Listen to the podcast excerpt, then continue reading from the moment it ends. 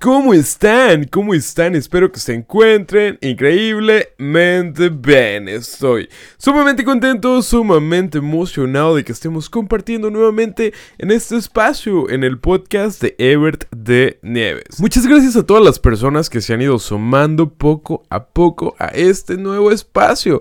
De verdad, de verdad se los agradezco muchísimo independientemente de la plataforma en que me estén escuchando. Muchas, muchas gracias. Espero que estas platiquitas que nos estamos dando en este espacio, en este podcast, les gusten y les sean amenas. Pero bueno, bueno, supongo que están aquí por el temazo y la invitadaza que tenemos el día de hoy. A It's Grecia, mi venezolana favorita. ¡Venga! ¿Cómo te sientes? ¿Cómo te bueno, sientes, yo estoy pensando en tratar de hablar con Instagram para que me quiten el It's Ah, ¿por qué? ¿Por qué? Para empezar, sí. Porque me llamo Grecia. Grecia, sí, no, Grecia González. Sí, exacto, pero como todo el mundo pone, me dicen, me dicen no sé qué, soy yo no sé qué, I am no sé qué. Entonces ninguno está disponible. Dije, bueno, voy a poner It's Grecia, que gramaticalmente está incluso mal escrito. Entonces la gente cree que mi nombre artístico es It's Grecia, Y hasta en show de televisión cuando ¿Te me han dicho It's Grecia. It's Grecia, yo como... ¿Qué está pasando ahí, Dios sí, mío exacto. Pues gracias por invitarme, Ever. Estoy súper contenta de estar aquí. Me gusta mucho trabar contigo. Yo creo que ya es como la quinta vez que vengo sí, sí, sí, es mi venezolana favorita. Y ya le dije ahorita, así como la consentida. sí, realmente. ¿Tú cómo estás? Estoy muy emocionado, amiga. Estoy muy emocionado. ¿Sabes por qué?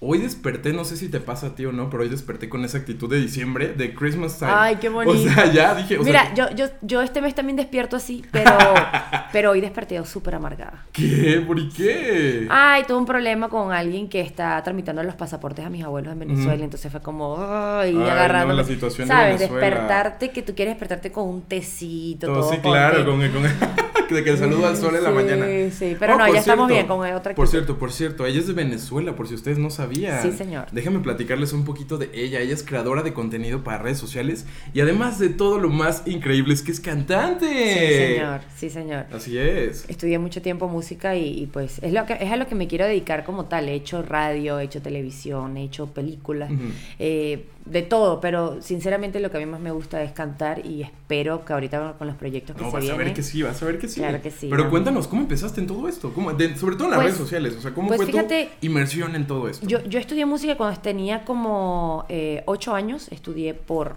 casi 8 años, no, menos, estudié menos, estudié menos, como desde los 6 hasta los 12 que mi mamá ah. falleció. Y pues dejé la música por completo porque me tuve que mudar de ciudad. Ella, ella la asesinaron en Venezuela. Y me tuve que ir de, de, mi ciudad, obviamente, a vivir con mi papá y mis abuelos adoptivos. Y luego ahí como que, ¿sabes? Me olvidé de la música. No porque no quería, porque me recordara a mi mamá. que sino no quedaron porque, tus manos. Claro, y estaba en otra ciudad, eh, en donde estaba viviendo no había un conservatorio musical, un colegio con el nivel en el que yo estaba. Y fue como, bueno, ya me olvidé de la música. Además que cuando uno está pequeño, mi mamá me ponía clases de piano y era como... ¿De que tienes que ir? No quiero, yo odiaba las clases de piano. Pero ahora que quiero dedicarme a la música es como, mierda, que Me hubiera quedado en las clases de piano. Aparte es muy complicado. A esa edad como que todo lo absorbemos súper rápido. Súper rápido. Y ahorita es como de... Ah, ah, Exacto. Es súper más complicado. Entonces, tú me ves cuando agarro un piano y toco las mismas cuatro canciones que sabía cuando tenía ocho años. Toda la vida me sabía las mismas, ¿eh? Pero eh, luego de allí dejé las redes sociales. Salió Instagram, obviamente tenía Facebook, todo, tenía todas mis redes, pero no como algo de que me quiero dedicar.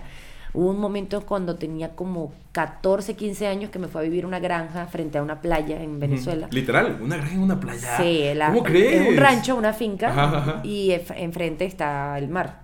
Entonces viví allí con mis abuelos y empecé a sembrar, empecé a aprender. todo lo que tú granjera, todo lo que Todo lo que tú menos crees que yo sé hacer, lo sé hacer. O sea, yo me dedicaba, yo me despertaba a las 5 de la mañana con mi abuelo y me montaba en el tractor y me ponía a manejar tractor por toda la finca, eso eran 12 horas al día y me ganaba buena plata, o sea, buena lana, como dice usted. y yo le decía a mi abuelo, uy, me voy a comprar los útiles escolares, me voy a comprar esto. Y de verdad, era como que yo me pagaba mis propias cosas, propias me, cosas. sentía bien. Dios. Sale Instagram. Ajá abro Instagram. O sea, ¿hablamos de qué año? ¿De qué año? Estamos hablando cuando tenía yo como 17 años. ¡Oh, eh, hace, uy, hace 10 años. ¡Uy! cumplo cumplo 27. ayeres. Cumplo 27 el 11 de diciembre, por cierto. sí, ya sé, ya sé, amigos. Estás invitadísimo. Una pre-felicitación para Grecia. Ay, gracias, gracias. bueno, fíjate que eh, empecé a surfear, empecé a aprender al surf. ¿En serio? Sí, o sea, tú súper extrema, deportes extremos. Uy, no tenía idea. No, no, o sea, de verdad, esta Grecia que tú ves ahorita no es nada comparado a la Grecia que era antes, porque siempre he sido muy femenina, no he sido nunca una mujer eh, con, con, con rasgos masculinos o, con vestirme de hombre, que aunque no critico nada de eso, pero sí me gustaba estar cómoda, no me gustaba usar vestidos, me gustaba usar tacones, siempre en una franela gigante, zapatos, además andaba la mayoría del tiempo descalza porque Mucumar es un pueblo de, de, negritos y mi abuelo que me criticaron son negritos y yo era una negrita más, o sea, yo siempre Literal, yo, así de que inmersa, inmersa Por eso, sí. sí, sí, o sea, nada de, de, ay, soy rubia, cero, cero, o sea, yo quería ser de la familia en serio, andaba descalza, eh, sembrando con un machete en la mano, ¿sabes? Con un machete, ¿no? Sí, sí, sí. Cortando monte y después de terminar de trabajar, que ya había regado la, la siembra, que ya había pasado territorio, me iba a la, a la playa, con la gente de que vivía en la calle de la playa que me enseñara a surfear. Ah, o sea, es súper común ahí para surfear y todo. Sí, sí, sí, sí. En eso sale en Instagram, me abro Instagram y pues como niña inocente, ¿sabes? Como niña inocente, empecé a subir eh, selfies, míos con mi tabla surf y con unas arepas envueltas en papel de aluminio que me llevaba a la playa, pero no tenía plata para comprar en restaurantes de pescado frito. Sí, claro, sí, sí. Pescado fresco. Entonces lo que hacía era comprar, eh, hacerme mis arepas en la mañana y me las llevaba. Y eso era como, esta niña tan bonita, que, que, esperaba un freseo mío y yo realmente no tenía ningún freseo. Yo me iba con mis arepas caminando descalza a la playa a surfear. Espera, freseo estamos hablando como de cifrina. Exacto. ¡Ey, cifrina! Dije freseo, dije freseo porque es su palabra, pero sí, es cifrina. Cifrina, sí, yo, yo, me quedé como freseo. exacto, exacto. Entonces eh, se hizo viral una, una de mis fotos surfeando y fue como, wow, qué bella y tal. Yo siempre he sido grandota, eh, piernona. Ah, porque amigos, por si no lo saben, adivinen cuánto mide Grecia. 1,75. 4. 4. 74. 74, altísima. Top model, top model, sigan en sus redes sociales. bueno, gracias. Platicamos, sigamos. Bueno, entonces eh, se hizo viral una foto de esas y me contactó una marca, Vagos, no sé cuál es la marca Vagos. Es como Reef, Roxy. Ah, ah, ah. Ajá. Me, eh, me contacta la marca esa y otra marca que se llama Wipeout. Un saludo a esa gente que no sé si todavía tiene la ropa, todavía venden la marca. Y me dicen como, Grecia, queremos ser que seas modelo de nuestra marca, surfista, te damos prendas. y, yo, y, yo era súper... no, no, no, no, yo era súper penosa. ¿En serio? O sea, tú no tienes idea de lo penosa que yo era. Yo decía, yo en mi vida me voy a poner un hilo dental y me voy a voltear una cámara. Se decía, no, no, no. Y yo en ese momento me había comprado una GoPro que estaban saliendo nuevas y me compré una GoPro porque nada como surfear con tu GoPro pegada a la tabla. La pones a la tabla y sale increíble. Sí, sí he visto. Entonces yo dije, no, no, no. Yo, y si yo me tomo las fotos, bueno, tómatelas. Me las tomé, pero con Ah, o sea, pero primero te habían dicho que ellos te tomaban las fotos. O sea, que sesión y todo. Sí. Y eso era lo que te daba pánico. Así que yo no quiero estar enfrente de un fotógrafo. No, no podía, no podía. Y me tomé mis fotos con la GoPro y obviamente una foto de GoPro no es la no, nada, más adecuada. Pero Aparte en ese momento las primeras GoPros no tenían como mucha calidad. Exacto. Entonces, sí, sí, sí. Y como en ese momento también estaban de moda, como que lo aceptaron. Pero después, hey Grecia, te queremos pagar, ya no te vamos a dar prendas. Pero nosotros te tomamos la foto. Y yo dije, Dios mío, adivina qué hice. ¿Qué hiciste? Me eché una peda. O sea, me tomé un poco de cerveza así con mi abuelo, yo así, ya tenía 19. Y yo así, 18. Y yo tomándome la cerveza así como para medio emborracharme. Llegué a la playa así. en Venezuela es 18? 18, 18 sí. Llegué así medio, no ebria, pero sí medio. Uh, como que entrada, ya así con toda la actitud, así no, me importa. Cuando no te importa. sí, sí, vamos a hacer las fotos. Brother, no profesional. O sea, yo agarrándome el cabello y todo. Antes de eso habías hecho algo profesional. Nunca. Era la primera vez. Era la primera vez, sí. Y resulta que se hizo tan viral, o sea, fue como, uff, porque no es la típica modelo de Super skinny. No, yo era tal. Y ellos me decían, Grecia, ¿te atreves a montarte en esas piedras? Y yo me monto en la de más arriba. Y me monto en el cerro y me lanzo y me lanzaba de clavados de riscos de 12 metros al mar. O sea, era como, uff, se hizo viral. Empezaron otras marcas a llamarme otras marcas. Empecé a crecer en las redes. Empecé Pero a. Pero es como moverte por este perfil como extremo, aventura y todo esto. Sí, súper, súper, súper. Yo era. Eh, yo hacía una caminata anual de 40, 40 kilómetros de una montaña en ocho horas. Era como que caminando, o sea, era muy, muy, muy hippie, muy naturaleza. Hashtag muy hippie, güey. Sí, nada de freseo, no, no, no. Bueno, total que después de allí, cuando ve que las redes empezaron a crecer, empezaron a crecer, yo abro mi primer restaurante sola, a punta de esfuerzo. Como el dinero que me ganaba. ese momento te ha gustado cocinar, porque yo veo en todas las redes sociales que, no, estás, bueno, desde que, que le estás cocinando aquí al señor todo el tiempo, ¿eh? Sí, es que de todo se me antoja, ¿eh? Todo se me antoja. Ever, cuando quieras puedes ir a la casa a comer. Me prometiste arepas, Grecia. Te prometí arepas. El día de mi cumpleaños. Nunca he comido arepas en mi vida, güey. No puede ser. ¿Cómo vas a decir eso ahorita en el podcast? ya, cierra el podcast. Vámonos a comer arepas. Bueno, fíjate que eh, abrí mi primer restaurante de empanadas, o sea, era como un lunch. O sea, empanadas es lo mismo que aquí en México. Sí, pero con harina pan, con la masa de las arepas. La sí, sí, sí. Tenía empanada, frappé, salió el frappé de moda ese que cuando los popotes no eran tan Sí, cuando no había conflicto con los popotes. Que abrías el frappé así. Ajá, duro, del de las como de bolitas que tenía esos. Uy. Bueno, eso se hizo súper, súper buenísimo. Empecé a abrir mi restaurante, empecé a tener empleados, no sé qué. Y ya era como, surfeaba, tenía la granja y aparte el restaurante. Cierro el restaurante y abro un nightclub con un socio. O sea, cerré el restaurante. Nightclub. Sí, un antro. un, antro, un antro, un antro, para que la gente no Sí, un antro, un antro. Un antro de perreo. Sí, él ya tenía el antro y me dice como era uno de mis mejores amigos, me dice como Grecia, voy a cerrar el antro. Ah, y yo, no, ¿qué te pasa? Yo vendo el restaurante y le echamos bolas juntos. Mm. Hicimos eso. Cuando abro el antro yo le empiezo como a remodelar. Le digo, ¿sabes qué? Vamos a traer stand-up comedy. Venezuela. Sí, en Venezuela. Vamos a traer stand peros, vamos a hacer eh, conciertos. Un giro totalmente diferente. Totalmente, pero eso me ayudó a que empecé a hacer concursos de karaoke los lunes. Uy, que era el día, volviste ahí a la música. Empecé a cantar. Oh. Y empecé a cantar las que me gustan, que son las rancheras. o sea, yo estaba ahí con Rocío Durcal rajado. O sea, rancheras Rocío Durcal, a ese. O sea, que Juan Gabriel. Amo a Juan Gabriel, Vicente Fernández, Pepe Aguilar, Antonio, oh. todo lo que tú. Mira, yo creo que conozco más ranchera que ustedes. Sí, probablemente. Créeme, créeme.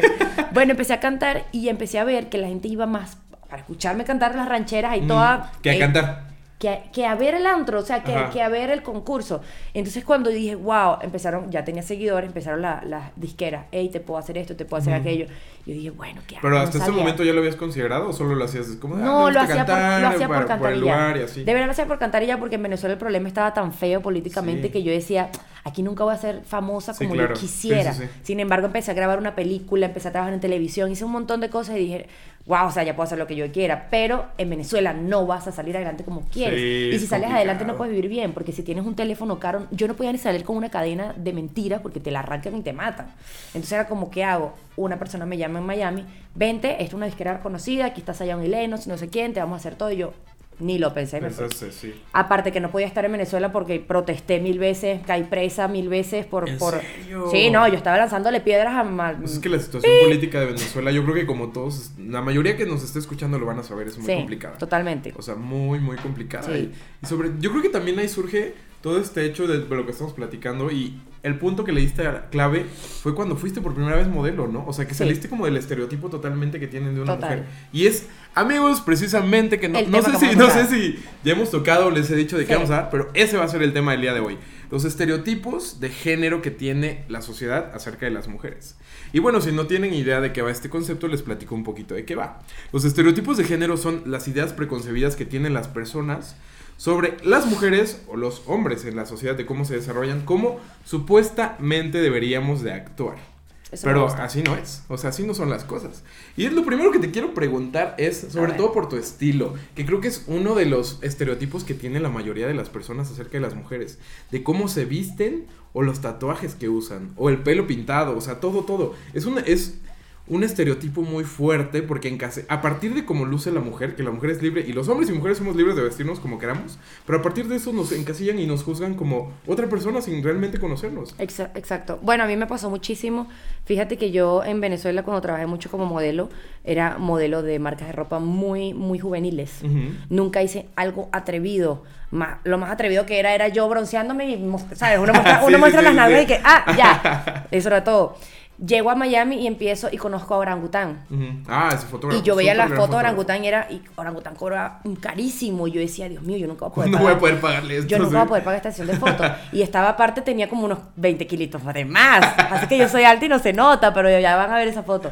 Entonces resulta que yo decía como, verga, yo no me atrevo, no me atrevo. Él me invitó y la verdad tiene un concepto tan bonito de, que no, te no, te hace... claro. Él me dijo esto, estas palabras justas. Grecia, tú no eres una prostituta por mostrar tu cuerpo. Tu cuerpo es arte. Y el arte tú decías cómo mostrarlo. Tú vienes al mundo desnuda.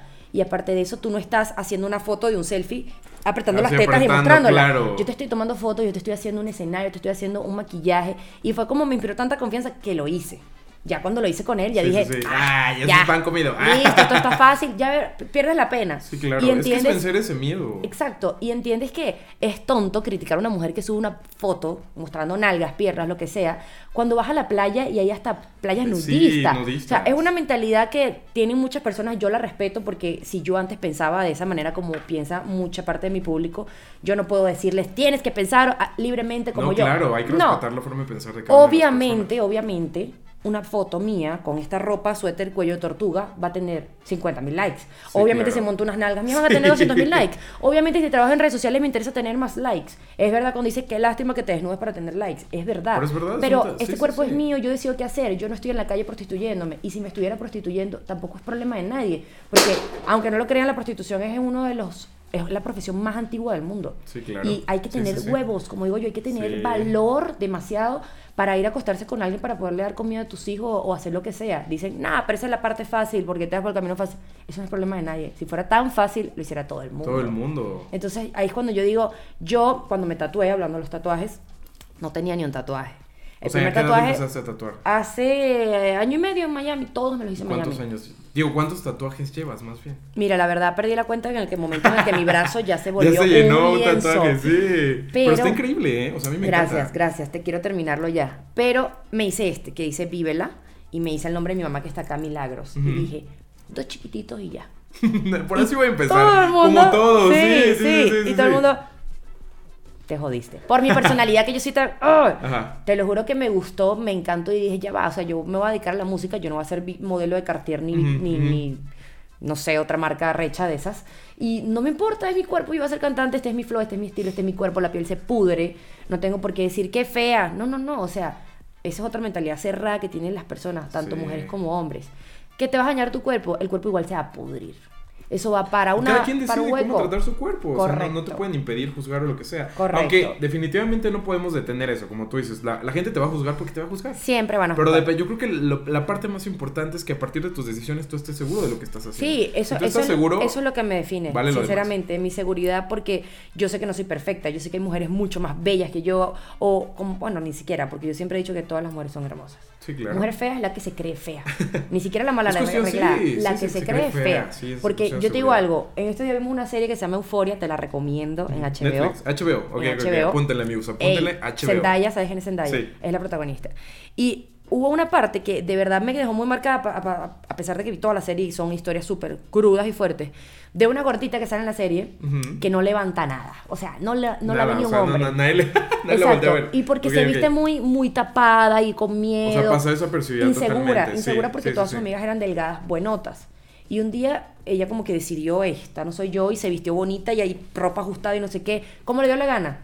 La, la, cuestión estuvo en la actitud, porque no hay nada mejor que una gordita con actitud. Sí, claro. No, es que lo que sea, si tienes actitud y, y, seguridad. Y te la crees, si tú te la crees. crees tu producto. Eso es lo que yo siempre he dicho. Igual la forma de vestir. Ah, yo, me, yo me he visto como me siento cómoda, ojo. Pero obviamente, si te vistes sexy, llamas la atención. Sí, llamas la atención, claro. Y en este medio, lamentablemente en este medio, la única gordita que ha tenido éxito se llama Adele. Punto. De resto. Y eso porque su voz es impresionante. Porque se la su voz es impresionante. Y porque tuvo que haber tenido mucho dinero. Pero en este medio tienes que verte atractivo, tienes que verte cool. Sí, tienes que llamar la atención. Muchas veces critican mi manera de vestir porque me he visto raro. O a rayito, que bueno, esa es su historia de cada día. Pero es lo que yo le digo, bro, no importa. Eres tú, es lo que te pones. estás a gusto, y esa misma persona que te critica por pantalla te va a ver mañana en el mall y te va a pedir, una, foto. una, foto. Entonces, no importa. Yo te lo juro, a mí me vale a verga lo que me digan por, por Ay, no sé si puedo decirlo sería.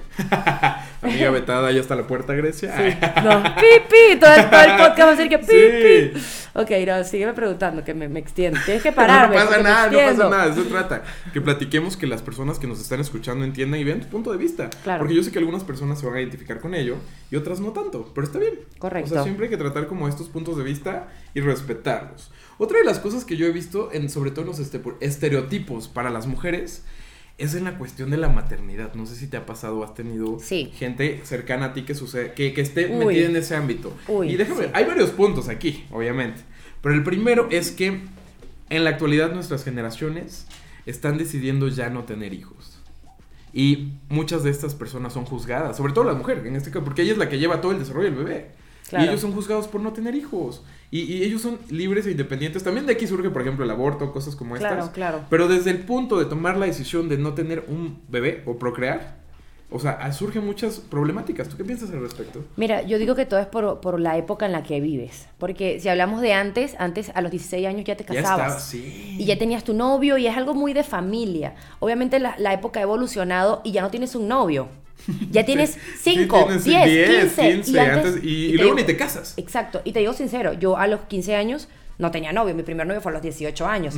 Y era como que yo misma le decía a mis amigas del colegio, que, que, que qué vergüenza. qué vergüenza tener novio, sí. No, qué vergüenza ustedes que ya tienen como 10 y yo apenas tengo uno. Pero ahora yo digo, no, no, o sea, la vida es una, la vida hay que vivirla. Y tú no sabes si a los 16 conoces el amor de tu vida o si lo conoces a los 40.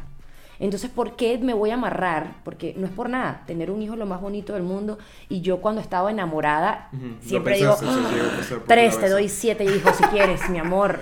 Pero cuando te traicionan, cuando te duele, cuando rompes una relación, tú dices, wow, ¿qué hubiese pasado si yo con esa persona que dije, hubiese tenido ese niño y, me hubiese amarrado a, verla toda mi vida? Porque yo soy una persona muy consciente. Yo tuve unos padres que se caían a golpes, que, que, hicieron muchas cosas que, aunque ellos no lo crean, el niño ve todo eso. el niño crece viendo. A partir de eso, y, sí. y no, no tengo traumas para nada, porque mi mamá, gracias a Dios, cuando peleaba me decía: Tu papá te ama, esto no es tu problema, vete al cuarto.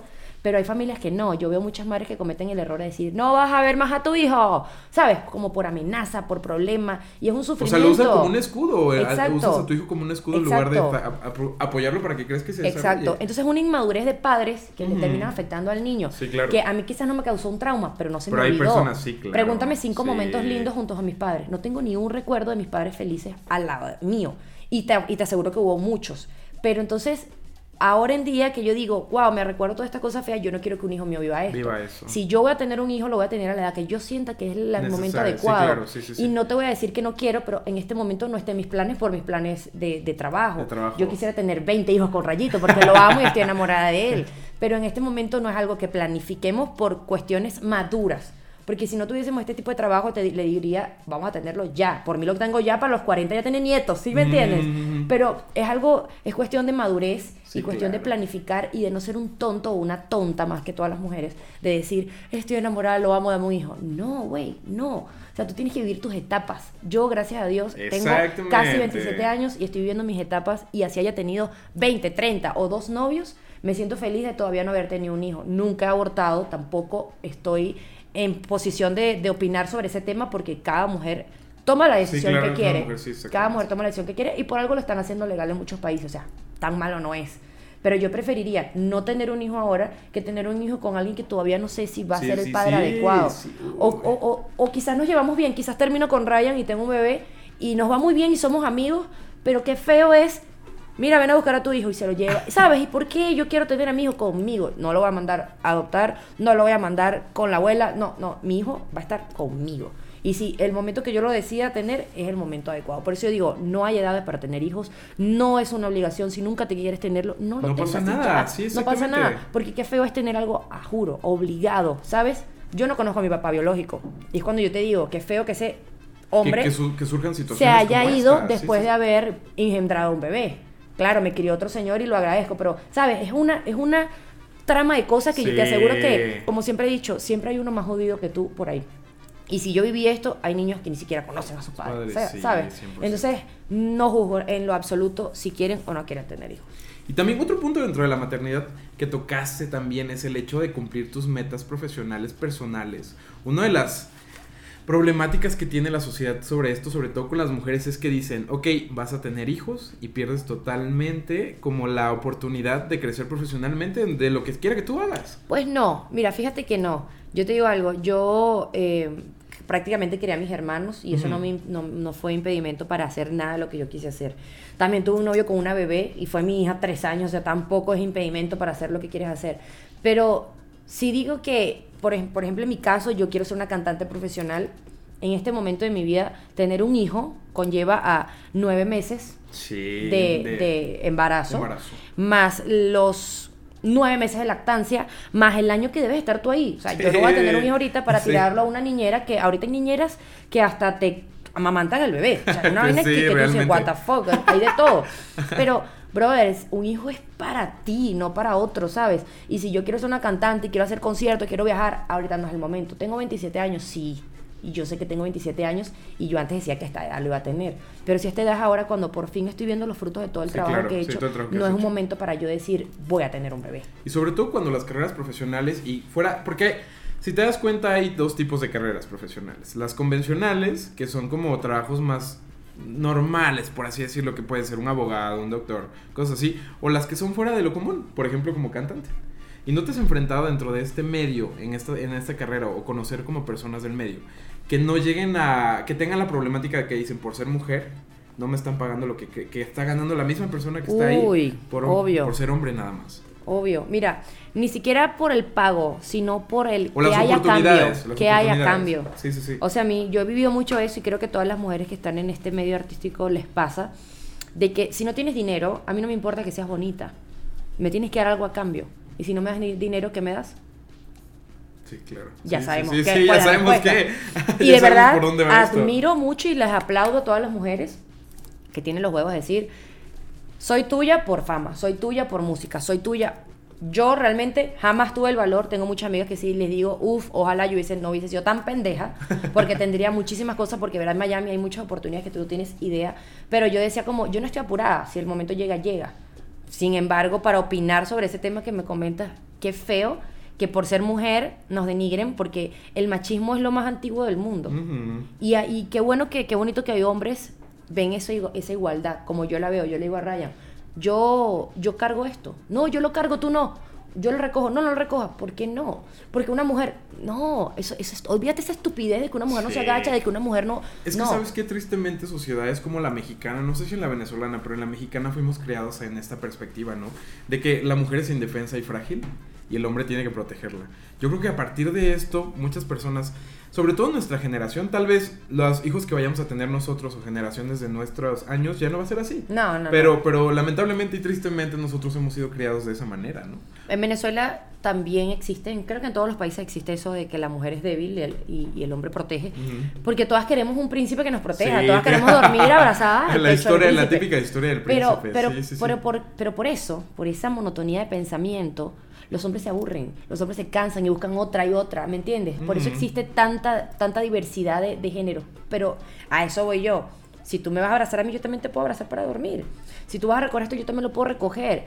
o sea, claro, habrá cosas que no puedo hacer porque soy niña, pero las cosas que yo puedo hacer, yo las puedo hacer. Eso no me hace más ni menos que él y eso no lo hace más ni menos que yo tampoco. Ok, es muy complejo en esta parte el hecho de distorsionar la imagen de la mujer como algo de algo frágil a algo fuerte. ¿Tú qué crees, cuáles crees que serían los puntos que se deben de tomar en cuenta aquí para una mujer que diga, ok, que dices, bueno, yo quiero sobresalir, yo quiero que darme a notar en este mundo, o sea, quiero romper esos estereotipos, pero me cuesta porque, te digo, desafortunadamente estamos formados así, cuadrados. ¿Cómo una mujer puede salir adelante? ¿Qué, tú qué le pues mira, lo primero que les recomendaría es que en el momento que estén con un hombre, estén porque quieren, no porque lo necesitan ninguna mujer necesita un hombre a su lado para vivir. Yo he estado mucho tiempo con novios, pero también he estado mucho tiempo sola. Y sé que cuesta adaptarse al, al uy, tres años con este hombre y de repente quedé sola, y ya quieres buscar otro para que, te, para que te tape los huequitos que dejó aquel. No, eso es un error. Tú tienes que quedarte sola y ver que puedes hacerlo sola, porque también los hombres mal acostumbran a la mujer. Si tú quieres una mujer independiente, chingona, pues no le des todo enséñale a ganarse las cosas, que no solo sea, mi amor, por favor, me quiero comprar una cartera Gucci. Sí, claro, trabaja por ello. Ah, bueno, quizás no trabaja, pero me plancha, me lava, me cocina, me atiende, me hace feliz, me tiene los niños. Ah, bueno, le regalo la cartera, pero tampoco piense que vas a ser un inútil en tu vida, que vas a tener un sugar daddy que te va a pagar todo. Porque yo te voy a decir una vaina, yo en mi vida he tenido un sugar daddy por lo que te digo, me da asco estar con alguien que no me gusta, no puedo, no tengo, no tengo el estómago. Y podrán pasar muchos y muchos y muchos ofrecerme la luna, porque te ofrecen la luna. Sí, la, luna sí, Pero después se la digan al mes y te mandan para la verga, ¿entiendes? Entonces yo digo, mujeres sean independientes. Primero, gánate la seguridad de que tú puedes subsistir sola. El día que tú digas, puedo subsistir sola, te consigues al hombre que tú quieras porque te ama, porque te quiere, porque de verdad te hace sentir feliz y llena. Ahora, si tiene dinero, bueno, eso es un plus, buenísimo. Todas queremos un hombre con dinero, por favor. Claro, sí, sí, sí. Pero que el día que él se quiera ir o que el día que te levante la mano, te alce la voz, te monte los cachos o te haga infeliz, simplemente te no te dé paz, no te dé miedo dejarlo porque no lo necesitas. No es que, ¿y si lo dejo y dónde voy a vivir? Este es su casa y este. No, no, no, no, no. Independízate. No, tienes que ser dependiente de alguien. No, independízate. Independízate. Y si no tienes una casa propia y vives en la casa de tus suegros, pues, brother, no importa, empieza de cero. No hay nada más rico que te dejen en la calle o empieces de cero y digas, uy, qué fácil es subirse otra vez y limpiarse la rodilla, esto lo puedo hacer mil veces. Sí, que no te quedes como en plan de, ya no puedo hacer nada. O sea, que se te cierre el mundo. O sea, yo creo que esa es la clave de. es una de las claves del éxito en esta parte, ¿no? Exacto. O sea, que no se te acabe el mundo, que por más que 10 veces que te hayan dejado de ir relaciones pasadas, tú puedes seguir adelante. Lo más importante, trabaja, ten lo tuyo sin necesidad de que alguien más te lo dé y sea una mujer fuerte, dependiente, que el día que alguien esté contigo sea porque quieres, no porque necesitas. ¿Y cómo lucharías, por ejemplo, contra, en, el ámbito laboral?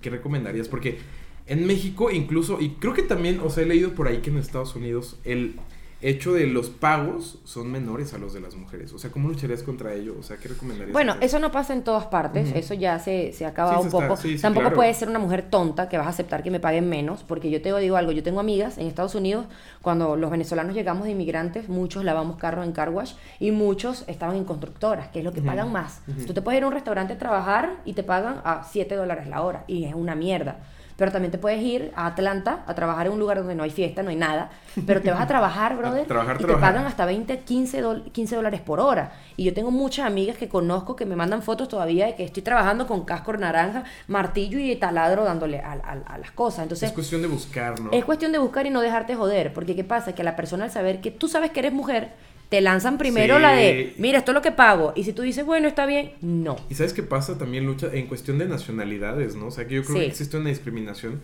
en, cuestión de género. Fuera de género, más bien fuera de género, la nacionalidad te reduce como un poco y sobre todo en ciudades tan grandes como estas. Exacto, pero hay muchas maneras de salir adelante. A ver, mira, yo en Venezuela mi familia no es de dinero. Nunca ha sido dinero, yo todas las cosas que conseguí las conseguí porque yo quise desde los 12 años, abuelo, yo quiero aprender a sembrar plátano. Abuelo, yo quiero aprender a manejar tractor y el día que ya tú tienes, con lo que yo siempre digo, empieza, brother, inténtalo. Un día.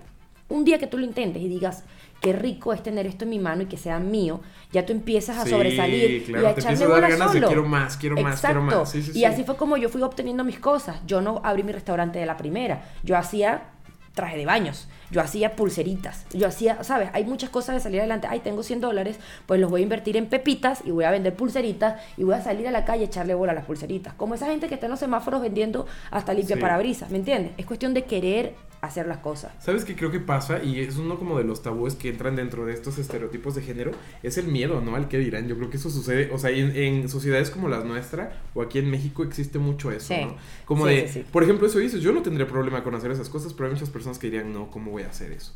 O sea, a lo mejor si tienes... Al contrario, es cuando yo digo, transforma ese pensamiento de, ¿qué dirá la gente si yo hago Uber? Así me dijeron a mí en Miami una vez que estaba pelando bola, que no tenía plata, porque de verdad hay momentos en esto de, de, de influencers que te va muy bien, con, no hay momentos que, no. hay contratos. y tú dices, uy, ¿qué hago? Yo no quiero ir a un restaurante, yo no.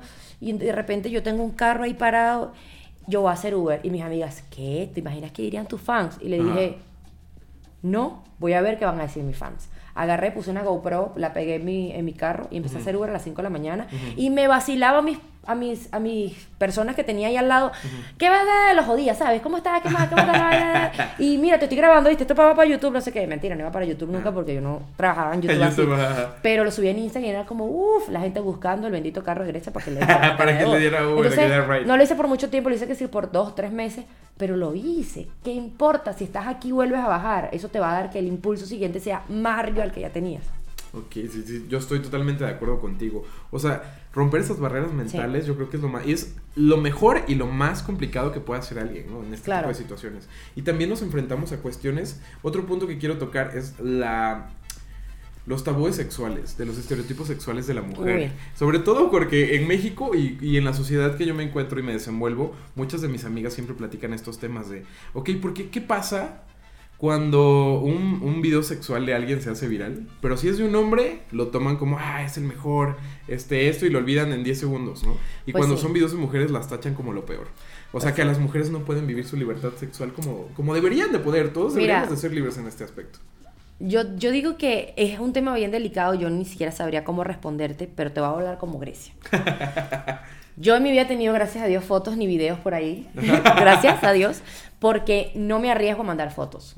Yo entiendo que los excita, que les gusta, pero yo no me voy a arriesgar a enviar una foto porque yo no sé si tú, cabeza, hoy me quiere y mañana me odia y me, vaya, me vayas a regalar la foto. Entonces yo digo que ya es responsabilidad de cada mujer lo que haya pasado. ¿Entiendes? Ahora, en el aspecto de que el mujer es un. Uy, qué manzote, se está chingando todas las mujeres. Y la mujer es una puta. Ahí sí diría que está muy mal ese pensamiento está más en Latinoamérica que en Estados Unidos. En Estados Unidos las gringas son las que buscan a los hombres en la discoteca. Los hombres están bailando con el trago y las gringas vienen y los agarran. Acá. Sí, sí, tienes mucha razón en esa parte. La parte de Latinoamérica, como que estamos bombardeados por ese lado, ¿no? O sea, estamos formados hacia esa no, manera. en mi país también, en Venezuela también. O sea, mi abuela, yo a los 20, a los 18 años, que fue hasta el último año que viví con ella, voy a salir con mi amigo. Obviamente ya era mi novio, pero no iba a y eso era que me revisaba la cartera, las pantaletas, me las olía. O sea, era una vaina que yo decía, wow, ¿Qué, sí, está no. pasando aquí? No, no, no, yo mi primera vez hasta los 18 años porque yo ya fue cuando dije, bueno, ¿qué es la verga? Pues yo déjeme que... pero, pero sí, sí es algo que, que debería acabarse. O sea, ¿por qué una mujer es puta por tener dos hombres en una semana y un hombre es un superhombre por tener dos mujeres? ¿Cuál es la diferencia? ¿Qué diferencia tiene tu, tu órgano genital al mío? ¿Qué diferencia tiene lo que tú haces al mío? ¿Me entiendes? Sí, sí, sí, Más bien, es, eso sí es muy machista. Sin embargo, a esto iba, sin embargo, la mujer es una dama. La mujer es una lady. La mujer se ve bonita cuando es una señorita, cuando es una persona respetable. Siempre se le ha dicho a Ryan, hay muchas mujeres que ahorita confunden el, el, el ser independiente y chingona y 4x4, como le decimos en Venezuela, al ser una mujer machorra al ser una mujer que quiere ser como el hombre. Tú no puedes ser como el hombre. Tú puedes ser independiente, tú puedes ser fuerte y puedes hacer cosas que el hombre hace. Pero no te confundas el hablar grosero o el quiero ser, ah, agárrame los huevos. Porque ya te ves feo, ya pierdes ese feminismo que no puedes perder. El hombre tú no lo ves queriendo ser una mujer. ¿Me entiendes? El hombre es hombre y bueno, y si es gay, es gay, pero tampoco tú lo ves con esa de quiero ser como tú o quiero tener eso, eso que tú tienes. No, no, no, no. Sé una dama, haz lo que te dé la gana, que se acabe el tabú, no estoy, estoy cero de acuerdo con el tabú de que tengo que tener un solo hombre en mi vida, no, olvídenlo, pero tampoco estoy de acuerdo con el de quiero ser eh, un macho, quiero, quiero demostrar en mis redes, ah, me la mamas, se ve feo, ¿sabes? Pierdes ese feminismo y ese toque de princesa que no deberías perder una mujer, una cosa es ser independiente y otra cosa es querer ser un hombre.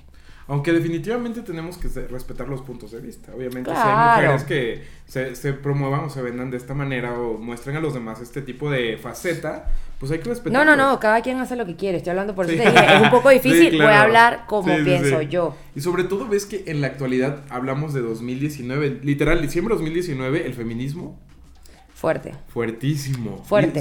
o sea, ¿qué piensas al respecto? Y porque tenemos el feminismo y y lo que hablan del feminazi, o sea, ese término feminazi. Mira, está muy feo lo del feminazi, ¿verdad? No estoy de acuerdo. En estos días opiné por Twitter sobre el tema porque vi lo de la marcha del violador, eres tú. Que chimbo que se burlen de todo, de las situaciones. Eso pasa en el mundo entero, no podemos evitarlo. De cualquier tragedia saca un chiste. Yo he visto memes de todo tipo. O sea, literal, hoy en la mañana abrí Facebook y todos están, eh, lo, lo, llevaron al lado cómico esta parte del de, el discurso que tenían las mujeres sobre este tema.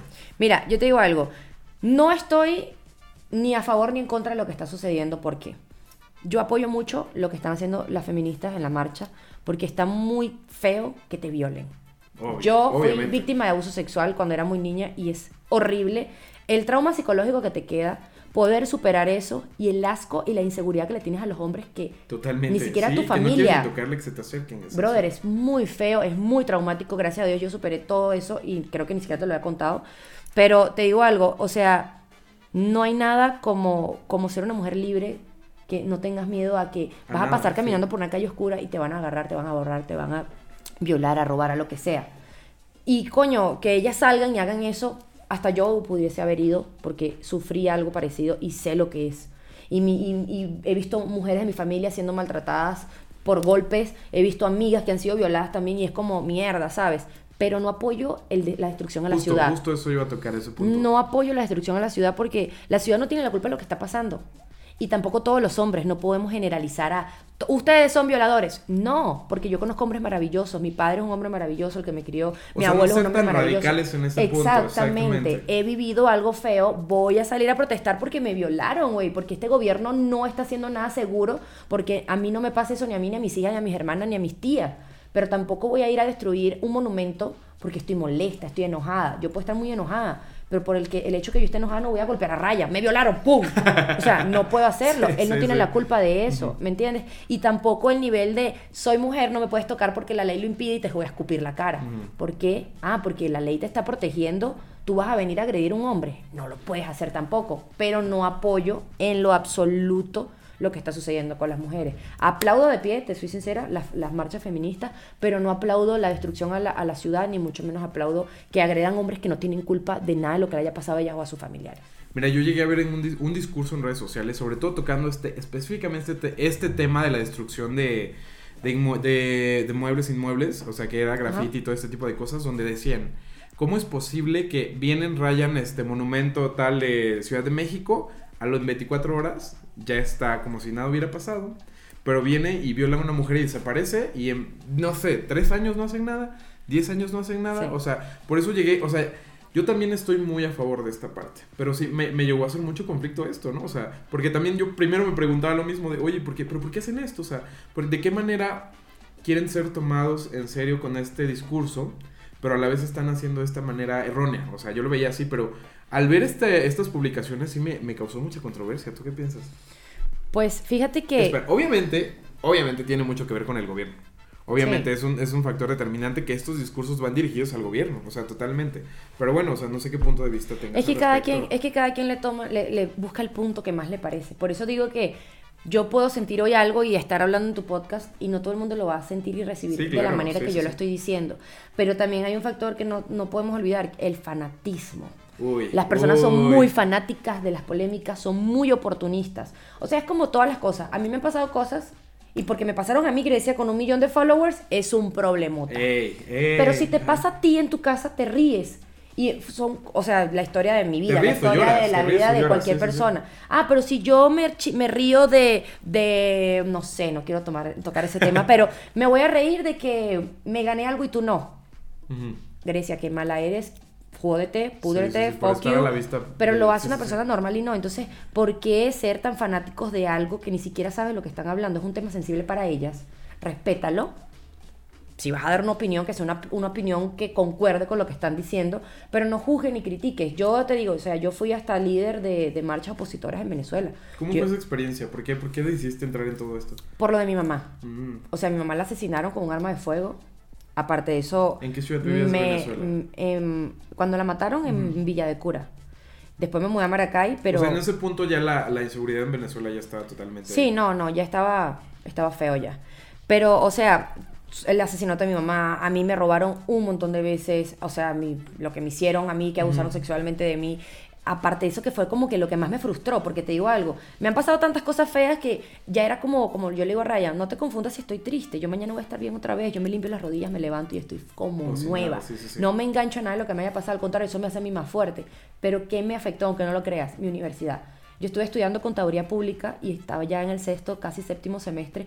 Y mierda, yo me quería graduar, brother. Todos sí, queremos sí, es como, graduarnos. sí, claro. Es como estoy invirtiendo tanto tiempo en algo que me interesa. Tiempo, dinero, esfuerzo. Yo siempre he sido muy buena estudiante. Y de repente, ¡pum! Me cerraron la universidad, no vas a estudiar, es una universidad pública, se acabó. Fue como que, ahora sí. Ahora sí me van a encontrar porque tengo demasiado tiempo en esto, en algo que de verdad quiero ser alguien, y me van a quitar lo único que puedo tener. No me jodas. Y no tenía dinero por una, una Por universidad privada, privada. Y las universidades privadas ya son corruptas, que tú pagas y ya tienes un título. Título, y ¿en yo quería serio? aprender, ¿me entiendes? Empecé a protestar. Empecé a protestar, protesta, protesta. Me cerraron mi antro. Solo por los militares, Lo solo mismo, por... Sí, me allanaron sí. el antro. Después me metieron presa, me cayeron a golpes, me desnudaron en la cárcel. O sea, te digo que fueron tantas cosas que yo dije como... Hasta que un día una persona, no va a decir quién, me llamó y me dijo, ven acá. ¿Qué haces tú protestando? Y yo, por mi país y tal. ¿Quién es tu líder? Este. Ah, bueno, ven, te quiero invitar a una fiesta. Y llego y mi líder está con el del gobierno. Damn. Y fue como... ¿Qué está pasando aquí? O sea, ¿por qué me estoy este, porque yo estoy arriesgando? Sí. mi vida Sí, sí, por unos imbéciles que se están llenando los bolsillos de dinero, que comen caviar todas las noches mientras nuestras familias están en nada. Ahí fue cuando yo dije, ya, aquí llegó Grecia. Obviamente me sentía más poderosa porque tenía el apoyo de toda mi ciudad, tenía un antro y era como, ah, la popularidad. Y aparte de eso tenía una camionetica que me llevaba couch todo por delante, así que no me importaba nada. Y mis redes sociales. Luego que me fue a Miami fue peor, porque empecé a hacer protestas y campañas que me dijeron, a En Venezuela cada no entra. ¿no? Pero sí. Y fíjate, a partir de la situación de Venezuela, de cómo ha ido creciendo y desarrollándose desde ese tiempo hasta ahorita, ¿tú crees que ahí existan estereotipos de género específicos para la, la sociedad venezolana, para las mujeres? No, fíjate que la mujer venezolana es conocida por ser tan palante, ¿sabes? La mujer venezolana está acostumbrada a un barrio, a un ranchito. Ranchito es una mm. casita mm. de piso ah, de tierra sin cemento, o sea, láminas de metal, a tener siete hijos y salir adelante. O sea, la mujer venezolana nunca la vas a ver diciendo, no puedo, no, no, no, o sea, la mujer venezolana es altanera, peleona y echada para adelante como no tienes una idea. Y el hombre también, por eso te digo que la mujer, como yo me crié, soy una mujer 4x4 que puede hacer el trabajo de mujer y hombre. Yo crecí con una madre sin padre, diciendo, yo soy su mamá y su papá. Y cuando mi mamá la, la mataron, que empecé a vivir con mi abuela, mi abuela, yo soy su mamá, su papá, su abuelo y su abuelo, ¿sabes? Es como yo soy la chingona que no necesita ningún hombre a su lado. Entonces, como si lo tengo bien, soy feliz, tengo amor, tengo apoyo de un hombre en mi hogar, pero si no lo tengo, no importa. No pasa nada. y si me he visto sexy y si no me he visto sexy, tampoco importa. De verdad, Venezuela, gracias a Dios, ese tabú de la mujer no existe. Esto de la vestimenta yo creo que ha sido uno de los factores por los que las mujeres dicen o le temen al cómo vestirse, sobre todo en sociedades como México, ¿no? Que te fíjate que pasa mucho en el hecho de salir a la calle o salir a cualquier lugar y que le tengas miedo a que por cómo te vestiste te va a pasar algo. Sí, no, y que por eso también eh, eh, se, aprovecha la gente. Y hasta los mismos influencers que son muy oportunistas de, como esto es lo que le gusta a la gente, voy a salir así. Y voy a vender el producto que les gusta. Pero ¿por qué no les cambian la mentalidad de que la gente puede hacer lo que le dé la gana?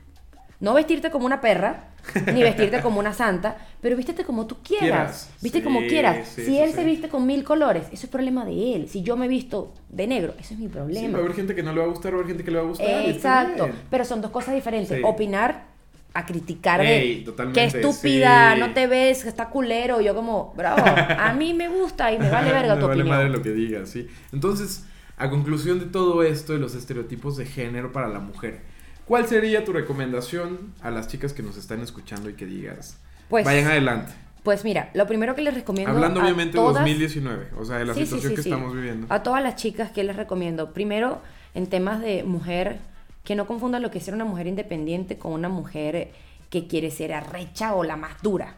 Para nada.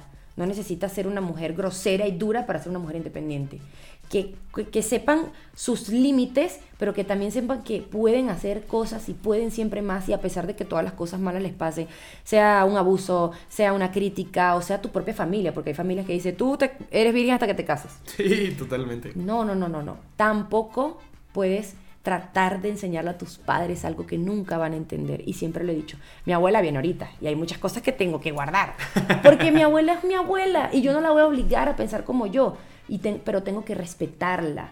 Y, si y si lo que ella entiende es un vestido cuello tortuga, yo tengo que complacerla porque es una persona anciana que vivió y se crió de esa manera y no le puedo obligar. Pero para las chicas de esta, de esta temporada, respeta a las personas que no lo entienden, pero sé tú, sé segura de ti misma y sé una, una mujer dependiente. Que el día de mañana que quieras estar con alguien sea porque tú quieres y no porque lo necesitas. Perfecto, bueno, muchísimas gracias, Grecia. Ya nos echamos una platicota. tengo una sorpresa antes de que el stream, si se puede. Claro. ¿Sí? Eh, me gustaría que eh, vieras tu, tu Instagram. ¿Sabes cómo te llamas? ¡Oh, wow! ¡Bravo! ¡Oh, me acaban de cambiar el nombre de Instagram! Ya no soy It's Grecia. ¡Soy Grecia! What the fuck, si acabo de hablar ese tema, güey. Sí, güey, ¿qué es Sucedió. Voy a llorar, esto, como, esto son como las flores de, sí, la corona de reina.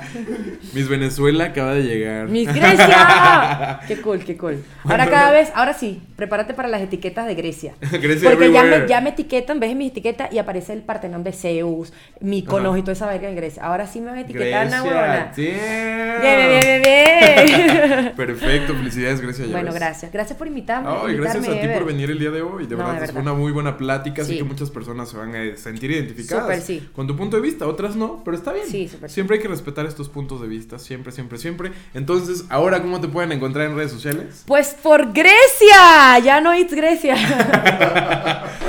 en Instagram, ¿en serio? Ay, qué emoción. te engañó. no, no, no me engañes. Bueno, en Instagram, arroba Grecia. Y en YouTube, It's Grecia. Pronto vamos a decir también YouTube nos ayuda. Y Twitter, It's Grecia. Eh, y ya no tengo más redes sociales, me fastidia tantas redes sociales, la verdad. Y pronto esperen tus proyectos musicales. Pronto esperen mis proyectos musicales. Pues fíjate que ya tengo mis temas grabados y yo creo que en enero ya... Enero vamos a darle con todo. Sí, vamos a empezar a sacar música porque eso está muy bueno. No he querido sacar nada porque de verdad quiero que cuando salga sea ella músico, no ella hace covers o ella hace, ¿sabes? Quiero algo bien hecho. Perfecto, Grecia. Muchísimas, muchísimas gracias nuevamente por estar el día de hoy aquí. Gracias a todos que llegaron hasta este momento del podcast, que también estamos en un en vivo en el Instagram de Grecia. Pero pronto, pronto, si quieren escuchar y escuchar y escuchar los puntos de vista de Grecia una y otra vez, vayan a este podcast. Y no olviden, no olviden seguirme en todas mis redes sociales que me pueden encontrar como arroba Ebert de Nieves. De verdad, muchas gracias a todos por estar en este espacio, en este podcast. Les mandamos muchas buenas vibras y nos vemos en el siguiente podcast. gracias.